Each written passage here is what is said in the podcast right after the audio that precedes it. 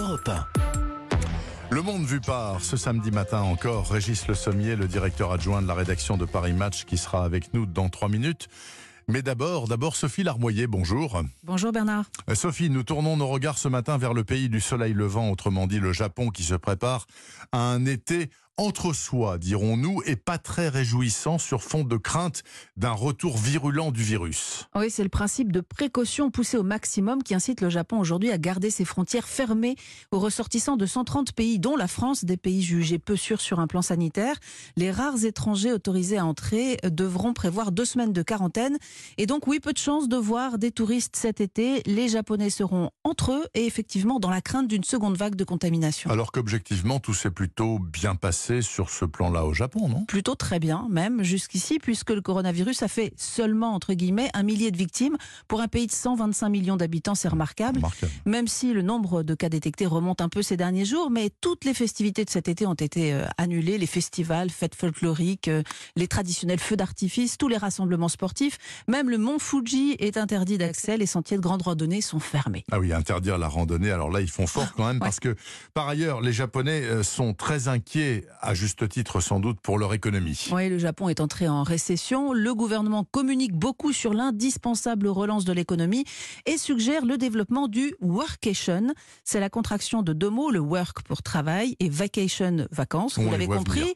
Vous partez en vacances, mais offrez une partie de vos journées pour travailler à distance. Voilà à quoi pourrait ressembler l'été de pas mal de Japonais. Quoique, on le sait déjà en temps normal, ils ne prennent que la moitié des vacances auxquelles ils ont droit. Et les enfants, est-ce qu'ils auront droit à un petit peu de congé quand même, les mômes ou pas? Un peu, mais pas trop. Soucieux de rattraper ce qu'ils ont loupé pendant les quelques semaines de la période d'état d'urgence, beaucoup d'écoles resteront ouvertes cet été. Les petits Japonais vont bosser. Quant aux étudiants, ils ont eu un petit coup de pouce financier, une aide de l'État, enfin pas tous. Parmi les étudiants étrangers au Japon, seuls les 30% qui ont eu les meilleurs résultats au partiel touchent l'allocation. Une discrimination justifiée par le ministre de l'Éducation. Le Japon aide les plus brillants, ceux, dit-il, qui pourront ensuite contribuer au développement du pays. Voilà, Bah, toujours cette pression vers la recherche de l'excellence. La recherche de l'excellence au Japon, la perspective d'un été pas folichon du tout quand même, hein, c'est ce que je note. Ce sera l'un des grands thèmes de vos derniers carnets du monde de cette saison, Sophie Larmoyer, demain sur Europe 1 à partir de 13h. Également avec nous ce samedi matin, Régis Le Sommier, le directeur adjoint de la rédaction de Paris Match. Oh, c'est pas possible, il est là, en studio, avec moi. Régis, bonjour. Oui, c'est mon grand retour. Oui, le grand retour, et puis après ça, c'est les vacances, donc tout va bien. Écoutez, il y a plein de choses formidables dans Match, mais bon, moi, j'aime beaucoup cet homme, et puis euh, tout le monde aime beaucoup, euh, évidemment, Sylvain Tesson, et il y a quelque chose sur Tesson dans Match, il y a 5-6 pages. Il est allé encore vivre une aventure incroyable euh, sur la trace des aviateurs de l'aéropostale, avec des militaires français en Patagonie. Qu'est-ce qu'il est allé fiche là-bas, au- tout au bout de l'Argentine et du Chili là Alors, il a accompagné les chasseurs alpins du GMHM, qui sont, en fait, ce sont des militaires qui s'entraînent à grimper en haut des pics. Et en Patagonie, il y en a beaucoup qui sont vraiment à la verticale pour faire ce qu'on appelle du best jump, c'est-à-dire euh, ils sautent une fois qu'ils sont Oui, là-haut, oui. ils sautent avec des ailes et ils testent un petit peu tout le matériel. Ce sont des, des soldats d'élite.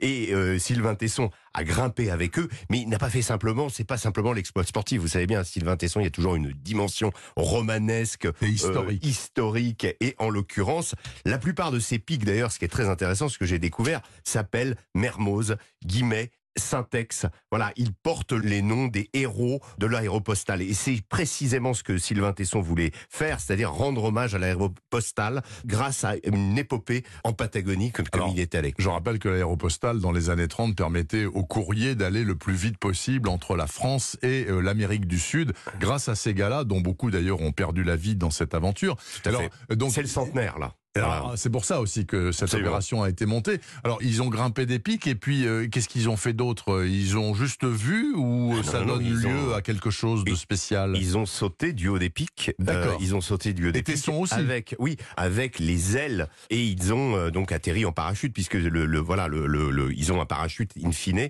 mais ils peuvent voler, quoi. Et on sait que c'est c'est une, activité absolument, souvent très dangereuse. Très casse-gueule. Très casse-gueule. Mais en tout cas, c'est une manière pour eux, voilà, de, de rendre un hommage à ces pionniers de l'aviation du courrier Le expédié. courrier. Là d'ailleurs, on reproduit une lettre de Mermoz qui est à l'époque résident à Buenos Aires et euh, voilà, Monsieur Mermoz, chef de l'aéropostale à l'époque, euh, compagnie générale d'aéropostale. C'est voilà, c'est on peut publier aussi des documents sur cette époque pour Formidable. célébrer à la manière avec Sylvain Tesson euh, les 100 ans de l'aéropostale. Voilà. Merci beaucoup, en tout cas, Régis Le Sommier. Alors évidemment, vous allez me dire c'est anecdotique, etc. N'empêche que c'est très chouette à lire et à regarder, car les clichés sont excellents, comme d'habitude, dans Paris Match. Et en plus, ça nous permet de dire bonjour à l'ami Tesson et de lui souhaiter d'excellentes vacances. À vous aussi, d'ailleurs, Régis Le Sommier, si vous en prenez. Et vous également, bien sûr, Sophie Larmoyer, je vous remercie tous les deux pour avoir été chaque samedi matin sur Europe 1 avec moi au micro pour cette saison aussi. Merci.